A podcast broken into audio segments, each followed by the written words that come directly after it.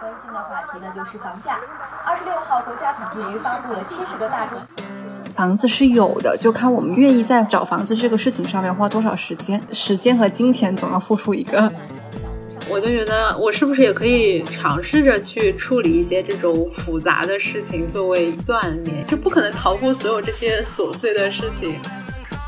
搬家不只是说你收东西，然后到一个新的地方，它还包括前期打包啊，然后包括后面我们把东西放出来再复原的过程，差不多一个星期吧，开始做饭呀，或者开始有一些自己的常规的一些动作。搬家就像一次生活小考一样，就考验你全方位的生活能力。虽然很辛苦很累，但是家嘛，总是会搬完的。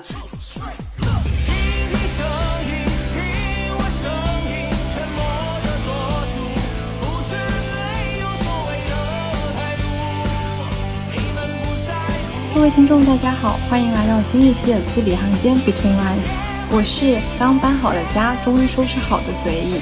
我是四年搬了七次家，正在准备第八次搬家的颠颠。对我们这一期呢，要来聊一下搬家这一个话题。呃，不知道我们的听友大概是什么样的年龄层啊？但我觉得可能大部分人应该都会有搬家的经历。然后搬家呢，也是一个比较烦的事情嘛。正好是因为最近我刚搬了家，我们就想说趁着这个契机，我们就来聊一下搬家那一些很烦、很琐碎的事情。像刚刚颠颠说，四年搬了七次家，是因为什么原因？你搬了那么多次家？对我说，四年搬七次，其实是我研究生毕业。如果说是本科毕业的话，我可能是。搬了九次吧，因为当时就从北京搬到杭州，又从杭州搬到西班牙了吧。我其实原因主要还是工作变动吧。哦，我也不知道为什么我搬了这么多次家。就我前段时间去我朋友家的时候，我看到他家里有一个升降桌子，因为像我们经常要写稿什么的，他那升降桌你就可以调节高度，有时候你可以站着办公，对腰啊还有颈椎都会比较好嘛。但我之前也看过，我就觉得它太大件了，每次搬搬家的时候肯定不可能把它给搬走。我就问他说：“天呐，你是怎么下定决心买这个桌子了？”他就说。他已经在那个房子住了三年了，然后他的床、他的沙发都是他自己买的。其实我就很震惊，我跟他说我没有一个房子住了超过一年的时间。然后他问了我一个特别扎心的问题，他问我说。为什么呀？你是就喜欢住不同的房子吗？没有，人家可能真的觉得这是你的个人喜好，就是你喜欢改变。对我认识就有朋友，他可能会喜欢体验不同的房子那种，但我完全不是。然后我当时听到这个问题，我就真的哭笑不得。然后我刚刚开头的时候不是说我四年班，其实现在又在准备第八次嘛？就因为我这个房子它十月份又要到期了，所以我又在考虑要不要搬家。呃，具体原因反正待会儿再说吧。然后我现在就很心累。所以你每次搬家都是因为工作变动嘛？那就证明你换了很多次工作。大部分可能占了一半一半。然后期间不是还有裸辞，我就搬回杭州了嘛。后来又到北京工作，我就又从杭州搬回北京。然后当时呢，我就想说，哎呀，这个工作我也不确定我能做多久，我不确定我喜不喜欢，我就租了一个短租的半年的房子。后来我就觉得做的还行吧，然后我就又搬了一次家。就是租了长租的，现在的我的这个房子。所以之前你那个半年的是不能直接延长，就再签一年的吗？它可以延长，但是因为其实我当时是捡漏的，那个地段比较好，但因为它是短租，所以价格会相对便宜一些。然后我要续租的话，价格涨了很多，因为当时是在自如租的。哎，反正我也有在反思，我感觉可能和我的性格还是有点关系吧。就我属于就是想一出是一出，特别不安定那种分子，就好像永远在做不老运动那种随机分子一样。我搬家次数其实应该算不多，可能数下来是四五次吧。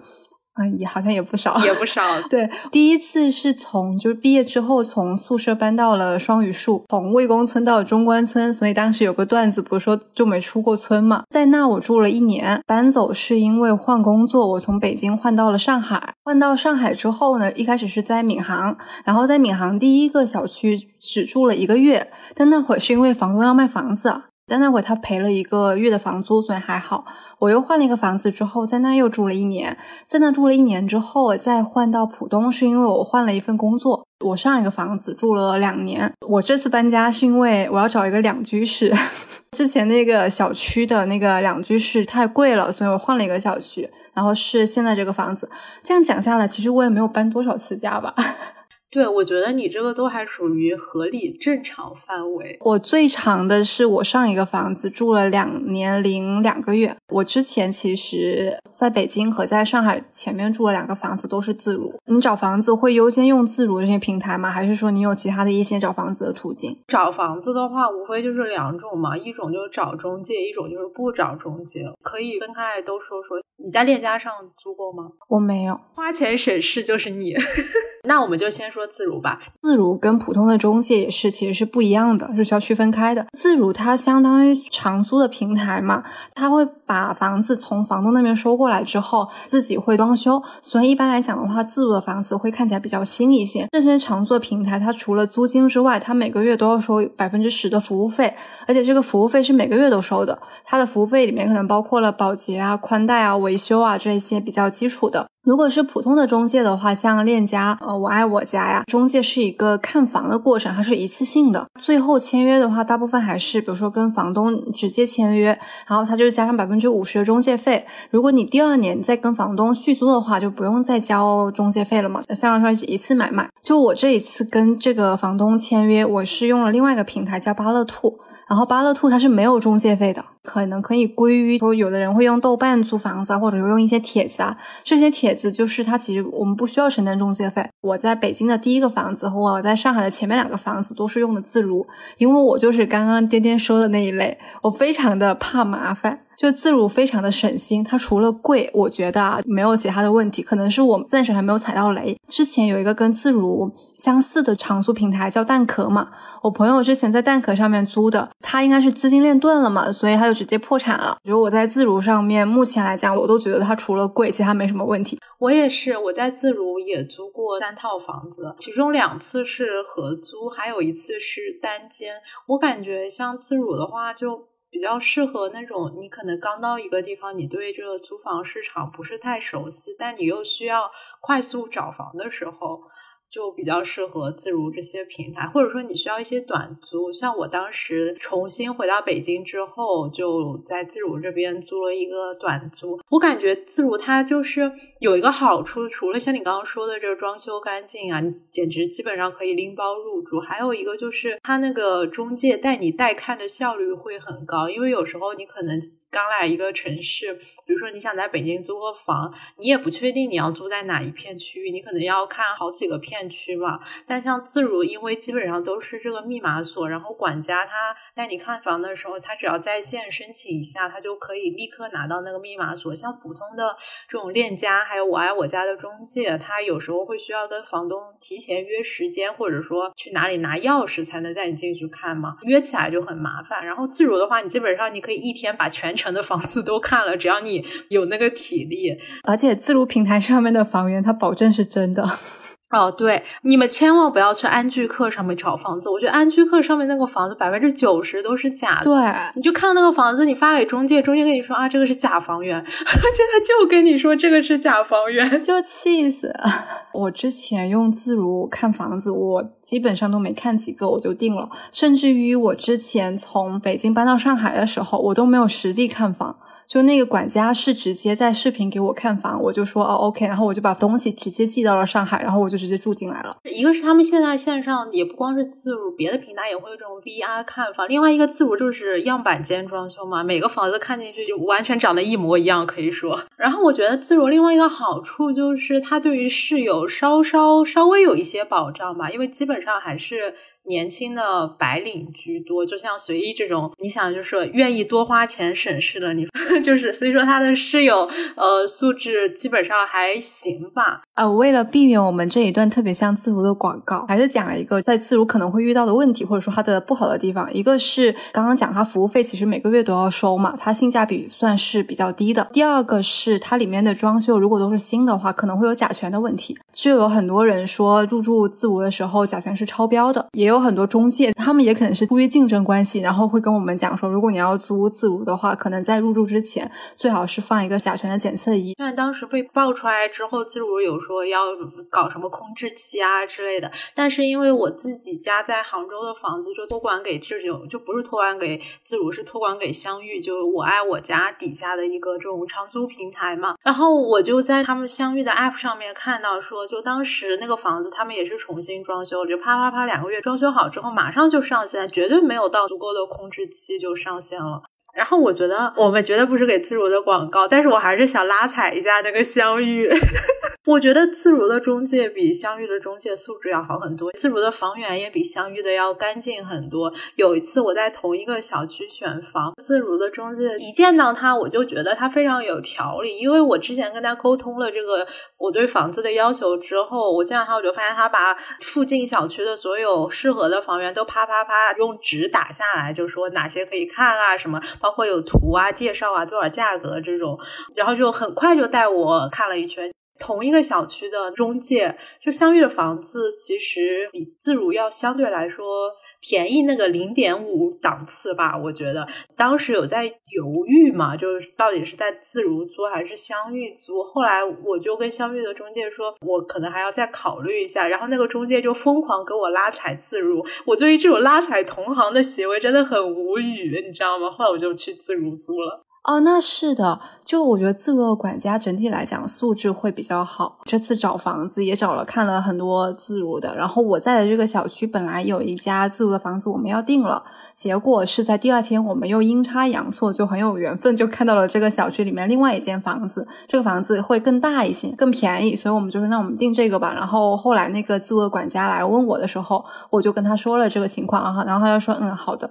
嗯，对哦，但是也有例外。我之前在我们的节目里面说过，有一个自如的中介，那是哦，对你那个很吓人。对，大家可以去听呃我们之前独居的那一期，我这里就不再说一次了。对，就如果是女生单独去看房的话，最好还是找一个伴，比如说找一个朋友，女生也好，男生也好，我觉得就起码两个人对一个人 会安全一些，多留心谨慎一点总是好的。而且最好也不要在晚上去看房吧，如果是自己的。白天看房可能也可以看到，就是外面的环境啊，或者看到房子里面一些光线比较好的时候，它会有什么问题？哎，你有你有就是跟给跟二房东租过房吗？我没有跟二房东租过房，我有在链家这种上面房东直租嘛，不过也是要交中介费的。自如就是链家底下的嘛，然后相遇就是我爱我家底下的，当然还有一些别的这种中介麦田啊什么的。然后我在链家租的。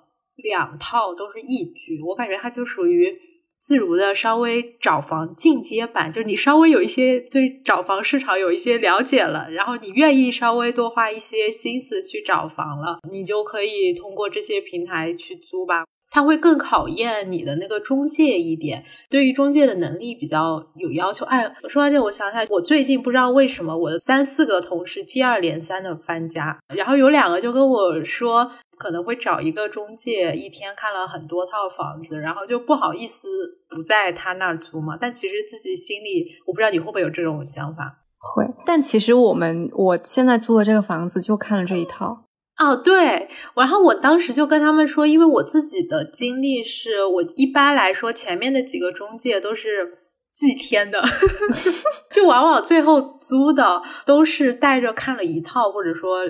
一两套这种，然后我就很满意，我就租下了。我看房多年，搬家这么多次，得到了一个不成熟的小结论，就是那些如果说带你看了好多套，但是还没有带你看中特别符合你要求的，基本上就是他工作能力不行。这个中介。他没有了解到你的需求，你的真实的需求。对你说的很好，就是真实的需求。因为很多人在说自己看房需求的时候，都是既要又要的。我还要，他可能都不知道自己的一些要求，其实自己内心觉得是可以妥协的，或者说他有一些没说出口的需求吧。有些是你觉得你不能将就，但其实你可以将就。而且我觉得，就如果是跟中介，我觉得也很考验房东。然后就我这次有一次去找房的时候，本身他那个房子出价就很高，我们就跟那个中介说，要不就不看了吧，不要浪费时间。那个中介就跟我们说，要不你们去看一下吧，就是价可以砍的。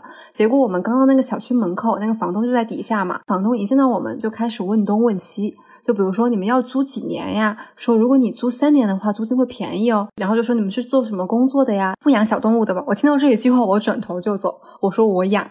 这种事很多的房东就最好不要。嗯，对，但我觉得这个就是要考验这个中介的能力，就他需要把合适的房东和合适的房客给匹配在一起。比如说之前我在租的时候，有一个中介，他就会给我推荐一个。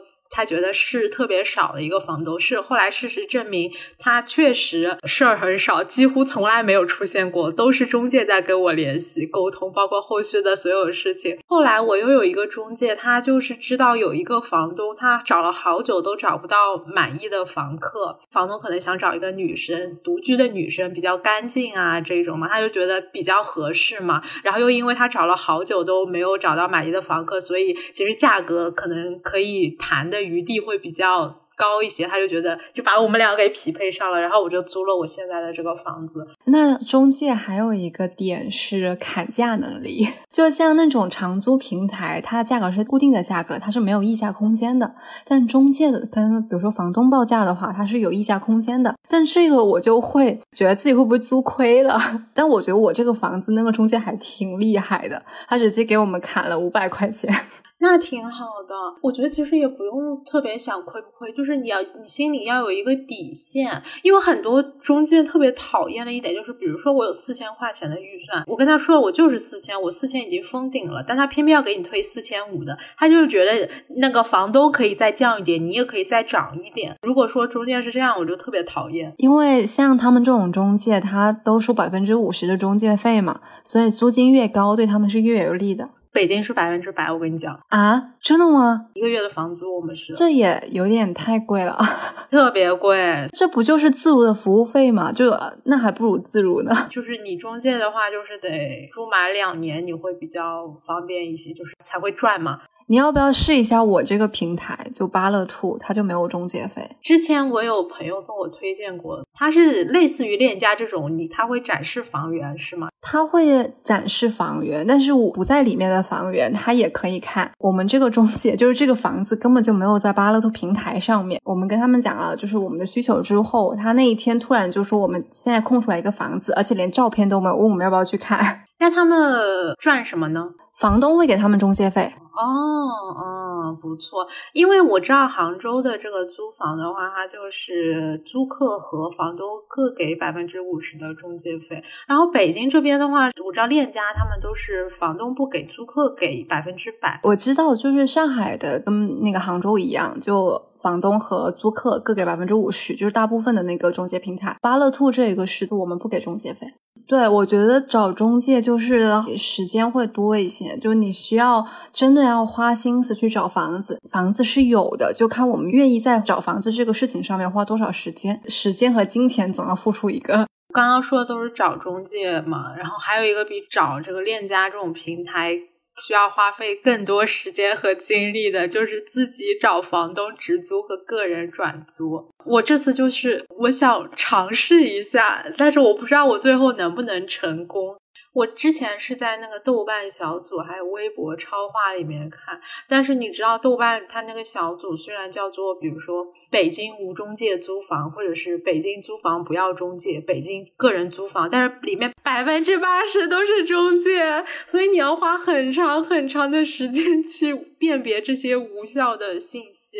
然后我不是还想说，我要不就合租嘛？我就想说，我要不在上面找一个合适的室友，你又要花很多的时间去挑，因为你要判断这个人你们需求一不一致啊，加了之后还要聊啊，这种嗯靠不靠谱？反正就挺累的。我觉得找陌生人合租还是风险比较大的。就前两天我给一个人私信，因为他是已经有房，但他室友要转租嘛，他就跟我说那个房间已经转租出去了。但是我看了你的豆瓣主页，觉得觉得你很好，我们可以约出来玩一下。那他可以给你的一百人吃饭计划加一吗？对对，后来我们就加了微信，因为他也是离我现在住的地方很近嘛，我们就准备改天约一下。哦，然后我前两年还看到一个好像是个人搞的那种网址吧，就是可以爬取信息的，它就可以爬那个豆瓣各个平台的转租帖子。那个公众号嘛，叫暖房直租。哦，我我不知道它那个叫什么，到时候可以把那个链接贴在 show notes 里面。我感觉这个好像还挺好，而且它还可以根据地铁线或者是你要怎么租怎么租。对，我觉得就是这种，他肯定是能够找到的，就是时间的问题。其实我这次找房子是我有史以来花的时间最长的，就看的房子最多的。我觉得你以前都非常随意，你真的就是啪啪啪你就租好了。因为我觉得就是省事。我之前虽然不是自如，但那个小区是我之前的同事在的小区，然后他觉得那个小区很好，我就觉得呃也行吧，然后我就住那了。这一次是因为两个人，就是你总要有需求的对齐，什么对齐妥协的部分。你们两个对租房需求有什么不同吗？他会更加追求性价比一些。嗯嗯嗯，我怎么越说越觉得我像是一个那种很有钱的人？其实我没有很有钱，我只是觉得烦。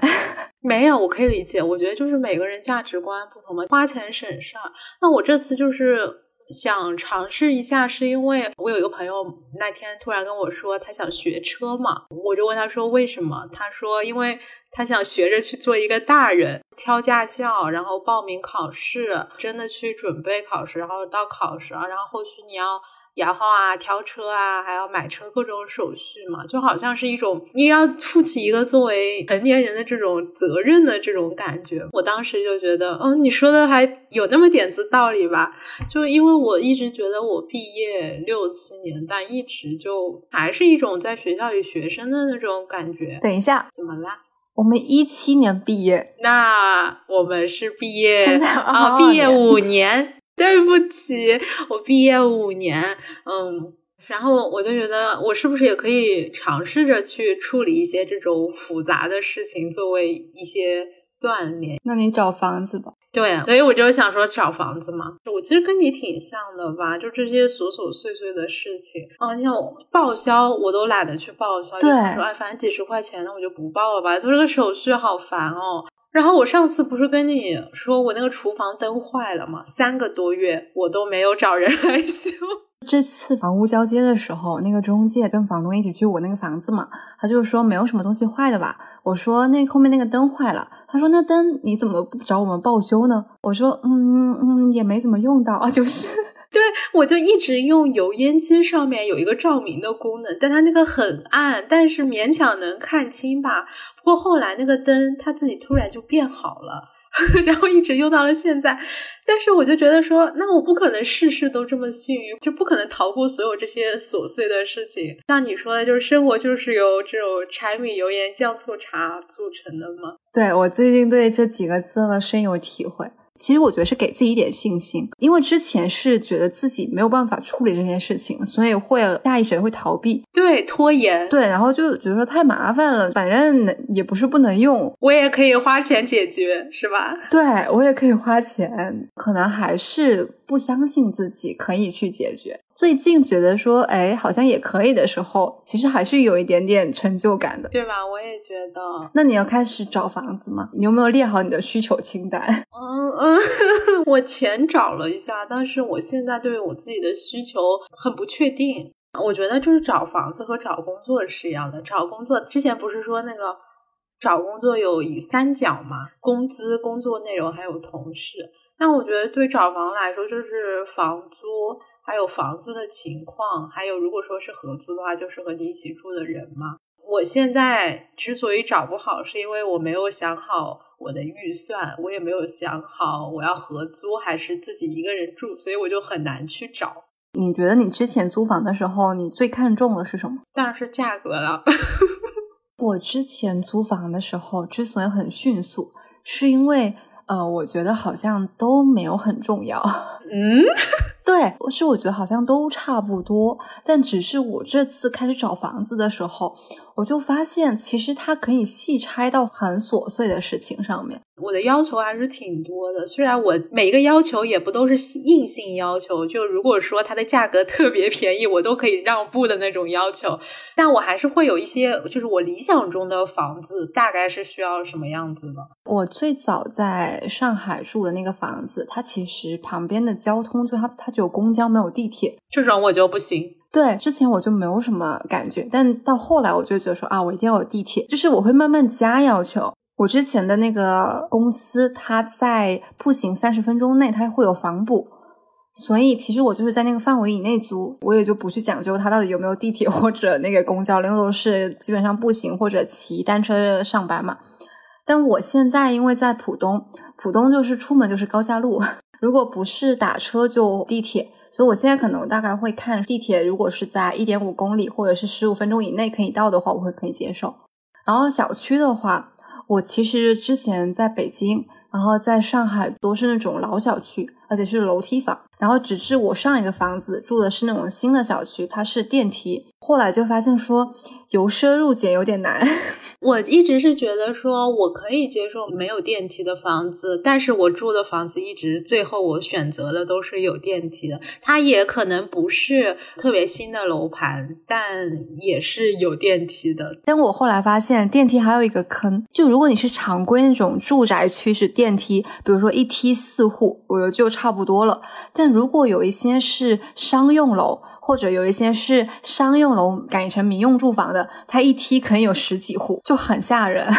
我这边我之前看过一个房子，一个楼盘，我估计在北京东边住的朋友们，特别是媒体朋友们，应该哎说起这个事情特别好笑，就是我和我的同事们完全没有任何的商量，但是加我。以外有五个人都住在距我小区可能步行十分钟以内的地方。那你们其实都不需要通勤，所以你们住哪理论上应该都可以。对，但是我们都住在了这个地方，就说明这个地方的房价是洼地，然后同时说明搞媒体的有多穷，大家都住在这附近。By the way，说回来，就在我家小区旁边有一个楼盘，在北京。可能找房的北漂一族，嗯，应该有听过叫北京像素，它是曾经最大的北京应该是商住两用楼盘吧，一共是二十多栋楼，好像是九千五百多套房子，它一层的话大概有三十多户还是二十多，反正接近三十户。我之前也去看过那个房子，它从外面看就是密密麻麻的窗户，特别像大学宿舍的那种感觉，感觉你就像住在鸟笼里面一样。但其实它的内部环境还挺不错的，因为都是这种自如啊，然后 loft 那种装修。哦，对我之前也有看到过 loft，我之前一直以为 loft 会很贵，但后来发现它其实很便宜。loft 很便宜，不过我看那个小区之后，我真的我觉得人员特别杂乱，然后我对的哦，我就有一点。不喜欢，因为我我好像还是更喜欢这种嗯有点生活气息的老小区，所以后来我才挑了我现在这个，就每天去我家楼下就一群人大爷大妈们在那边下棋打麻将这一种。对我们现在也是，感觉彼此邻里之间都还是互相了解一些的。那天我在上电梯的时候，我在等电梯，就一个阿姨推着轮椅，一个老人过来嘛，然后我就。帮他按那个电梯按住，后来就一个旁边大爷就跟我说：“你别等他，他是住一楼的。”就是彼此之间都知道各自是住在哪一层这种。而且那些商住两用的，它的水和电也都是商用的，它会贵哦。对你对这个要求很高吗？就是民用水电和商用的水电？因为我现在都只住过民用水电的，然后我有朋友用商用水电，他们都说会很贵。啊，我也是，我就莫名其妙，因为其实我也不是太煮饭什么的，然后我用水也不太用，然后但是我就每次找房的时候，我就有一些奇怪的执念，我跟他说我一定要用民用的水电，我还跟他说我一定要用那个煤气灶，就我拒绝电磁炉。然后我们现在这个老小区，它虽然小区挺老的，但旁边的绿化呀和周围的便民设施其实还挺多的。就你租房子的时候，你会看旁边，比如说有没有超市啊？哦，我早上还去逛了菜市场。会看，就会要求周边比较方便吧。啊，我之前看过一个呃地铁站附近的房子，那边的房子相对来说也是比较便宜，然后离地铁也挺近的，但它周边真的很荒凉。呃，我也不知道为什么，它是在朝阳大悦城和我现在住的这个地铁站之间的一个站，但就是朝阳大悦城和我现在住的这个站周边都很繁华，但偏偏是中间那个站就感觉没有被开发一样。然后小区出来的对门都是汽修四 S 店这种，我就觉得很神奇，所以后来我就没有选那个地方。然后我现在这个房子，两个月以前我对它。唯一最大的不满就是附近没有河马。你知道有一个应该是河马自己说的吧，叫河区房的概念。不过就在。两个礼拜之前，我们这里新开了一家盒马，可以。我们现在就是没有盒马，但旁边真的有非常多的超市，以及我们最近喜欢上的元记云饺。我们现在每天下班回到家，大概是七点半，就去楼下那个元记买云吞回来煮。我们已经连续吃了好几天了，可能一个星期了吧。真不错。那所以你会对那个房子的像楼层啊，还有朝向这种有要求吗？朝向其实还好，因为我们没有什么概念。但我对楼层有要求，哦，首先不能是一层，一个是我怕猫就是会跑出去，还有一个是我总感觉没什么隐私。对，楼层低的话，它下水道反水会很严重，特别臭。我现在在三层，我觉得是一个我感觉比较好的一个楼层，因为一二层的话，我总感觉太低了，以及一二层像蟑螂或者蚊子什么的。我之前短租过一个二楼的房子，因为它实在太便宜了。我反正我也短租，我就将就一下吧。但真的虫子还挺多的。然后之前我们看中一个房子，呃，是顶楼。之前我其实对顶楼好像没有什么反感，但我上次去完那个七楼之后，我觉得我有点爬不动，因为它是楼梯。然后后来我就去查，说住顶楼有什么不好的地方，有什么坏处。然后人家就列说，它可能夏天的时候会很热，冬天的时候会很冷。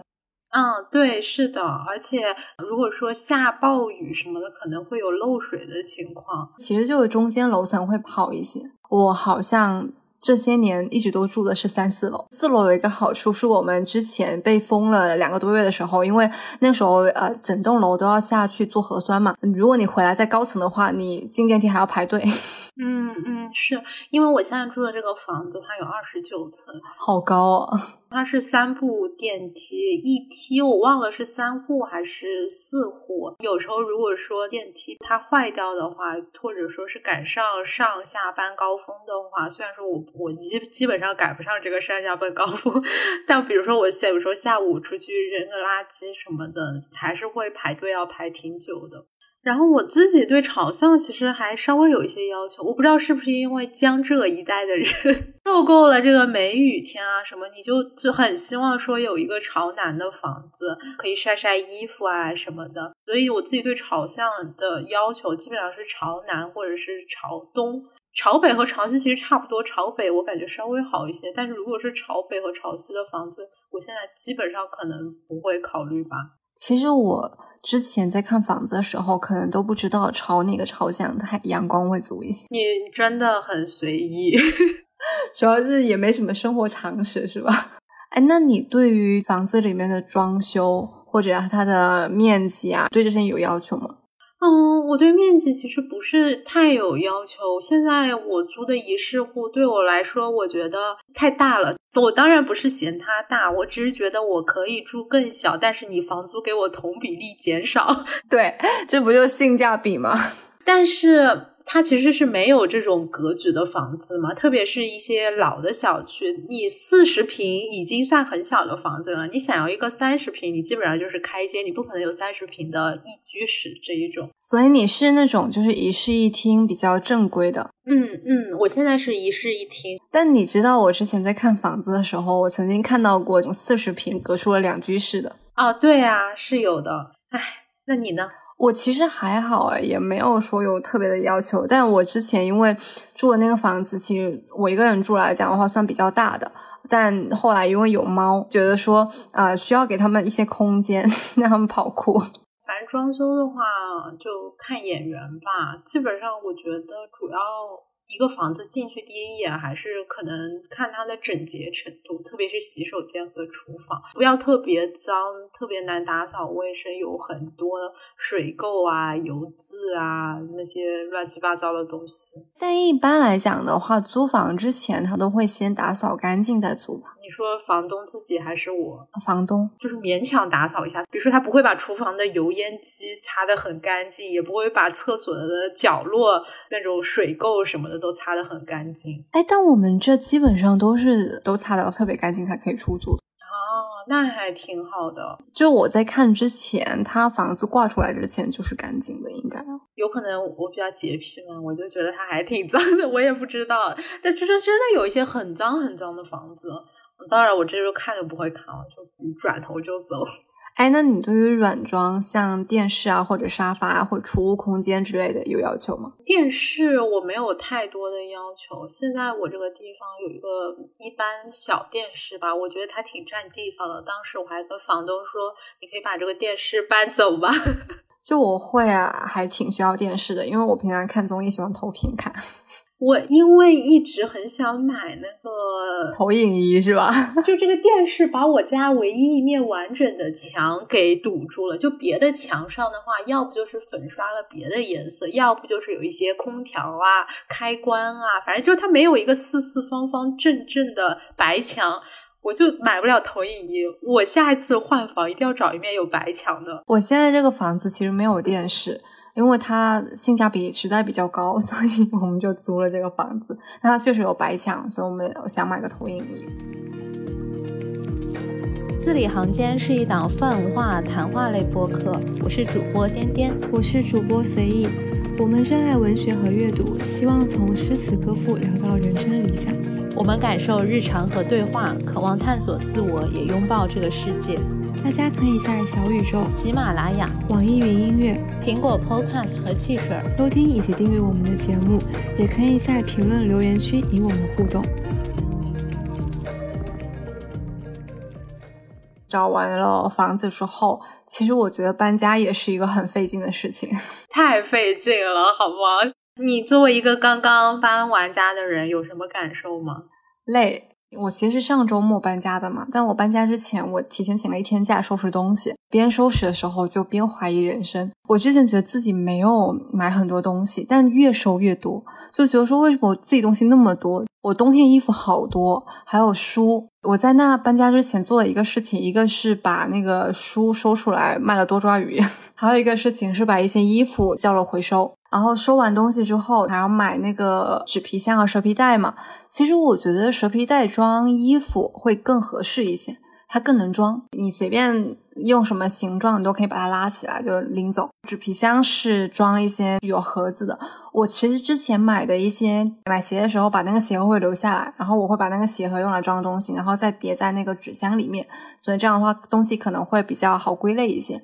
收完东西之后呢，就会请搬家公司。之前都会叫自如，后来发现其实自如挺贵的 啊，还好吧？我感觉难道是因为我比较近吗？反正好像就是一两百块钱。我之前从闵行搬到浦东，好像是三百还多少钱？这次也是因为这次我东西比较多，我叫的那个大车，他给我预估的五百多，但后来发现我叫了货拉拉，货拉拉也是一样的价格，货拉拉一个车放不进去，他要跑两趟，然后他收了我两次的钱。那看来你这次东西确实比较多。对我没有什么大的家具，我最大的家具是猫砂盆，我买了一个自动猫砂盆。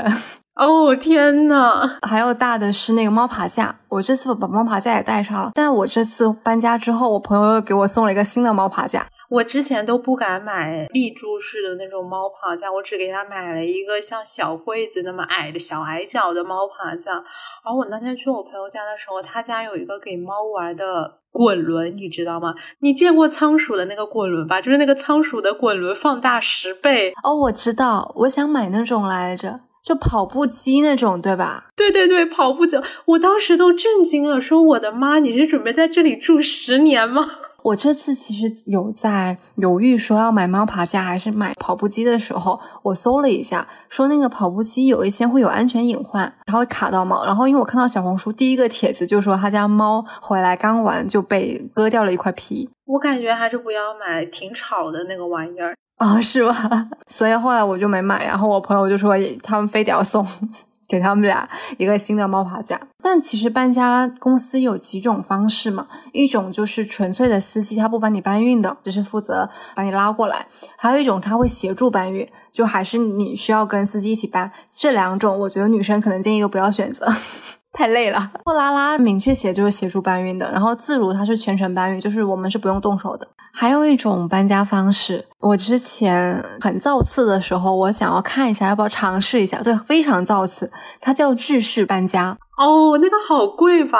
对，超贵。然后自如上面也有，它叫什么姐姐搬家？嗯，基本上就是几千吧。搬一次家，就是你全程不用动，他会来帮你把东西收好，然后搬到新家之后，他要帮你复原。你也太造次了吧！反正就是我当时造次想了一下，我以为没有那么贵，后来发现哇好贵啊，然后我就默默的放下了我造次的手，收回了这个造次的想法。五月份的时候，我朋友搬家，那个时候北京因为疫情，朝阳区他就不能跨区搬家，所以他就只能在自己的小区里面又租了另外一个房子，然后自己拿了一个小推车，默默的搬，特别惨，好惨哦！还有疫情期间，如果去看房的话，我记得我今天在哪里看到一个帖子，说他刚去看房就被锁在那个小区了，那小区就封了。感觉疫情期间搬家真的是在跟时间赛跑，或者在跟自己的运气比赛。哎，我现在不是马上就可能又要搬家了吗？我看着我家有这些东西就头大，感到心累。然后我基本上就是每次搬家提前一个月不会往家里面买任何东西，囤的纸巾啊、吃的喝的就赶紧都把它能吃的都吃掉，然后各种乱七八糟的东西都送人。哦，我也是。但你知道很讽刺的一件事情，是因为。上上次搬家就从闵行搬到浦东的时候，我当时因为还有两大瓶那个呃洗衣液，是因为前年双十一买的，之后我就再也发誓说我再也不囤东西了。结果这次疫情，它东西都是量贩装，它没有单件的。然后结果我这次搬家的时候把它拎过来，特重。可能是因为我搬家次数太多了，每次都被迫断舍离，所以家里的东西相对来说还比较少。那你就入住新家之后，一般都是一个怎么样的流程？我在住之前会先叫一个保洁，但我这次做了一个不是很聪明的事情。因为我之前那个房子叫的都是两个小时的保洁嘛，但这个房子是两居室，它面积大了很多，所以两个小时其实是不够的，而且是那种很久没有住过人的房子，它可能会更脏一些。其实应该要叫更长，三个小时或者叫四个小时的保洁，但我那会还是叫了两个小时的，所以他可能大概擦了一半，他就时间到了，他就走了。你不能续加吗？自主好像后面他就约满了。两个小时多少钱呀？自如两个小时是它原价是一百，但经常会有打折什么的。两个小时只要一百，那我不相信他能给我搞干净。挺干净的，对。然后我这一次住进来之后，毕竟是它性价比太高了，而且我们那个房东在我们那天签约的时候就非常的，就先把话说在前头，说希望我们有一些小的东西就自己解决，就不要老是找他。说啊，他们全家人都是上海人。就这个房子之前都是自住的，你们想要做什么事情就随便弄随便造，只要不是什么大的事情，也不用就跟他们沟通，一副我的时间很宝贵，不要来烦我的那种感觉。哎，我想起之前有一个阿姨带我去看房，是房东直租的嘛。然后我看了一套房，就不是特别满意。她说：“那我再带你看看我这个小区别的吧。”后来发现他那个小区有五套房，我的妈！对我之前的房东也是，感觉那种在小区里面也是有好几套房的人。到我交房租的时候，他也不会来找我。好像好几次我们都忘了交房租，就已经过了那个时间。突然想起来，就跑去跟他说：“我说我给你交一下房租吧。”他说：“好的。”但我们住进来的时候，其实已经有预想了嘛，就他肯定会有一些问题需要自己处理的。基本上一个星期可能都在叫维修师傅，这就是我说的，你花钱哦花时间。首先是因为那个地漏其实是堵住的，但因为浴室它是干湿分离的嘛，淋浴间那个部分是没有问题的，在外面马桶就旁边那个地漏是堵的。后来我们叫了一个呃师傅上门，他说那个肯定是堵了很长时间，他现在通不通？但其实这个地漏我们只要不往里面。灌水的话也没什么影响嘛，所以我们就说那我们就不修了，我们就直接把洗衣机的管子放到淋浴间里面，就让它从那里下水就好了。还有一个是因为洗衣机它也会漏水，后来发现是水管坏了，就换了一个水管。洗衣机其实它那个转换头丢了嘛，所以我们买了一个转换头给装上。然后以及就是其实洗衣机里面其实挺脏的，因为它如果洗衣机之前有用久过，它里面不是有一个那个滤网，因为它出来很脏，说要不要找清洗洗衣机的人上门。然后我男朋友就是秉承着一副他什么都能搞定，就制止了我。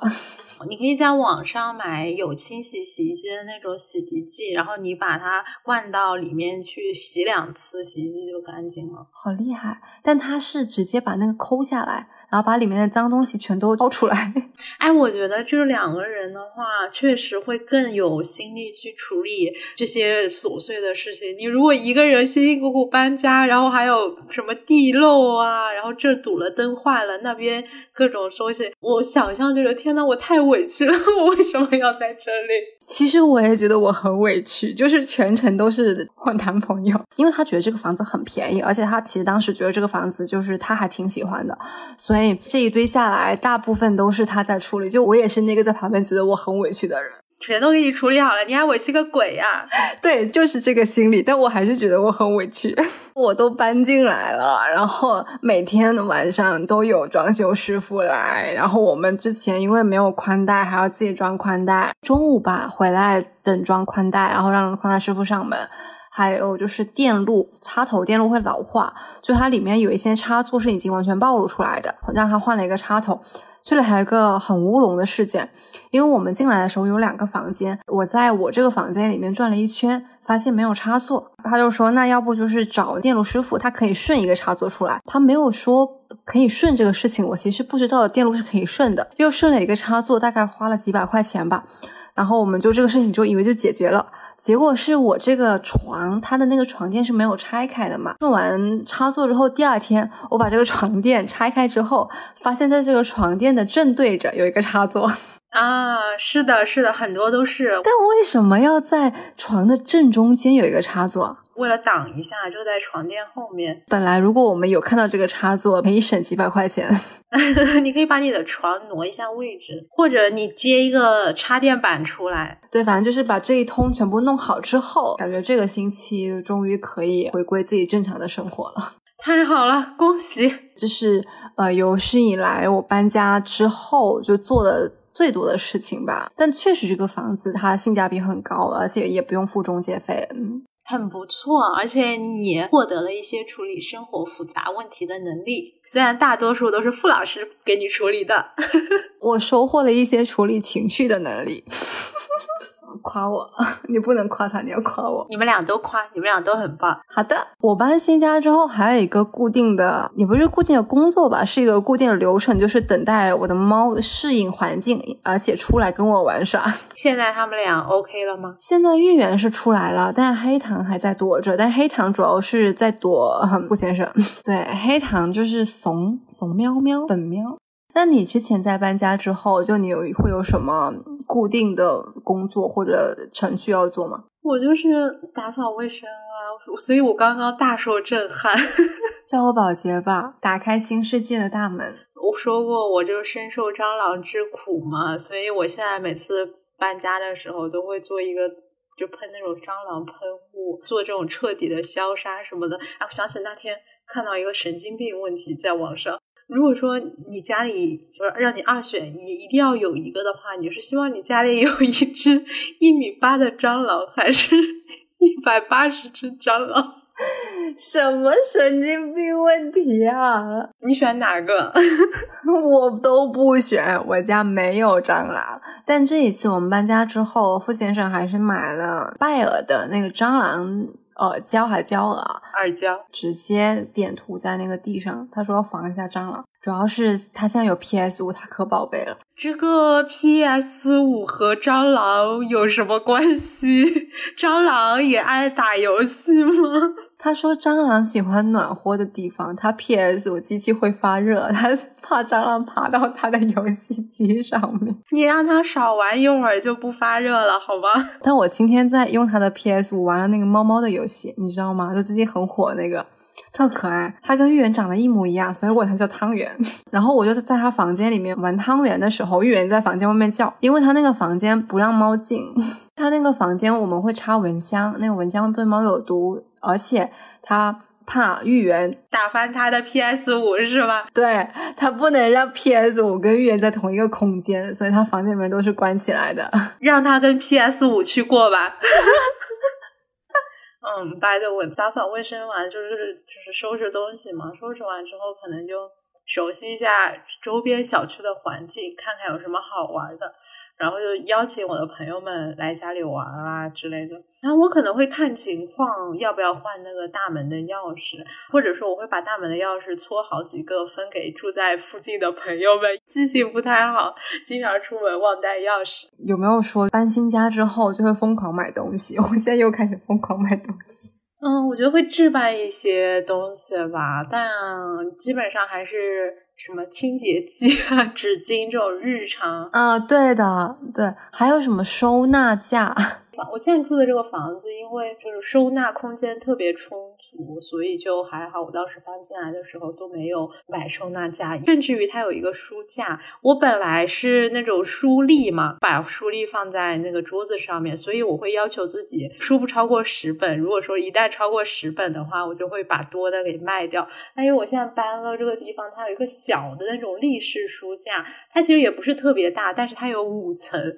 我现在已经放满了，我不能再买了，我就要就超出五层，我就要把书给卖掉了。我今天就刚买了，也不算书架吧，因为其实我有讲到说，我买那种呃落地的书架，一个是组装起来很麻烦。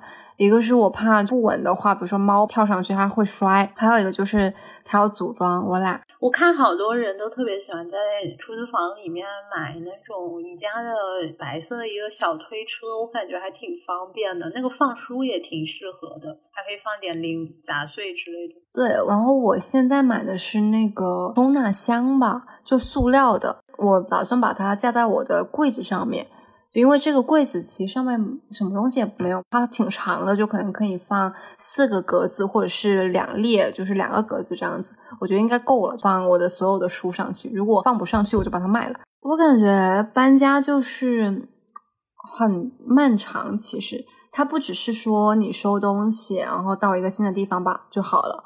它还包括前期打包，然后包括后面我们把东西放出来再复原的过程，到差不多一个星期吧左右，你就会开始慢慢的说，比如说开始做饭呀，或者开始有一些自己的常规的一些动作。对，我也觉得，我感觉搬家就像一次生活小考一样，就考验你全方位的生活能力。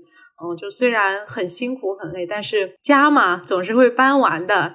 你看，愚公移山都移完了，是不是？嗯，我今天就有一个朋友跟我说，他刚好这周末搬家，然后收拾完东西，躺在床上就觉得自己整个人都要融入、融到那个床单里面。嗯，所以就希望我、我们大家还有听友们都能够找到心仪的房子。嗯，如果说没有的话。也没关系，我们可以把不那么心仪的房子变成心仪的房子，是不是？哎，我推荐一个 B 站的 UP 主吧，叫杨六娃本娃。哦，我知道他。对我有一段时间还挺喜欢看他的视频的。他的视频基本上就是去上海很多人的家里面去做一个房间旅行。里面虽然有那种很大的房间啊，比如说什么像一百多平的呀，但也有很多那种小的房间，呃，六十五平或四十几平的。看他们的怎么装修，大部分可能都是自己的房子，所以他们会做很多那种装修和设计。但其实有的时候看他们每一个视频，都觉得说那可能像是另另外一种生活。是的。我们都会拥有自己一片小天地。刚刚说房间里的旅行，就是道长不是开了一个新的播客嘛？哦，也不是道长，好像是他一个朋友开的播客，叫“纯属虚构”，就叙述的叙，构建的构。然后它里面就有一个房间的旅行系列，它其实是在同一个房间里面，然后邀请了一些他的朋友来聊跟空间有关的一切，有点像是说我们搬到一个新的地方之后，我们就会倾向于说要不要找三两个好朋友一起过来，然后在这个熟悉的空间里面创建一些。回忆，这可能也是我们熟悉新家的一个必要的步骤吧。啊，是你说到这，我就突然想起来，我每次搬家之前，哦，离开一个房子的时候，都会全方位的把我家各个地方都拍照留念，感觉像是存储了一段回忆，就跟我们当时告别寝室一样。告别寝室那一段是真的很伤哎，你自己独自伤心，因为我已经走了。对，但后面每次搬家好像都没有那种感受了。然后刚刚说到空间，还有一个播客就叫空间。之所以知道这个播客，是因为那个主播是王春玉。王春玉是上过名侦探学院的那个人。王春玉其实是重庆大学吧建筑学的教授，所以他也是以建筑学为基础，然后去跟他的一些朋友聊关于空间的一切。它里面有一句话，好像是说空间是人的底色，还是类似于生活吧。对，我觉得，因为我们其实很多时候居住的环境其实是会影响人的心境的，在怎样的一个环境下住房，我觉得还是蛮重要的。就还是跟丁丁刚刚说的，希望大家都能有自己比较心仪的住房。嗯，是的。祝大家租房愉快。什么？早日买房？哎，买房很贵哎。哎，我真想回家收租。我为什么要在这里租别人的房呢？因为房东要给我涨。哎，我是不是还没有说我为什么要搬家来着？房东说他要给我涨价，我好难过。我跟你讲，上海这一次风控过后，我们都以为房租会降，结果房租涨了。因为他们说风控过后都要留在上海的人，就是真的想留在上海。其实我也很理解我的房。东，因为我房东他在我家楼上租了一个两居，他们其实一家人也挺困难。然后他说他的房东要给他涨价，哎，但我还是一毛钱都不想再多给了呢。好吧，那祝大家租的房子永远不涨价，下期再见，拜拜。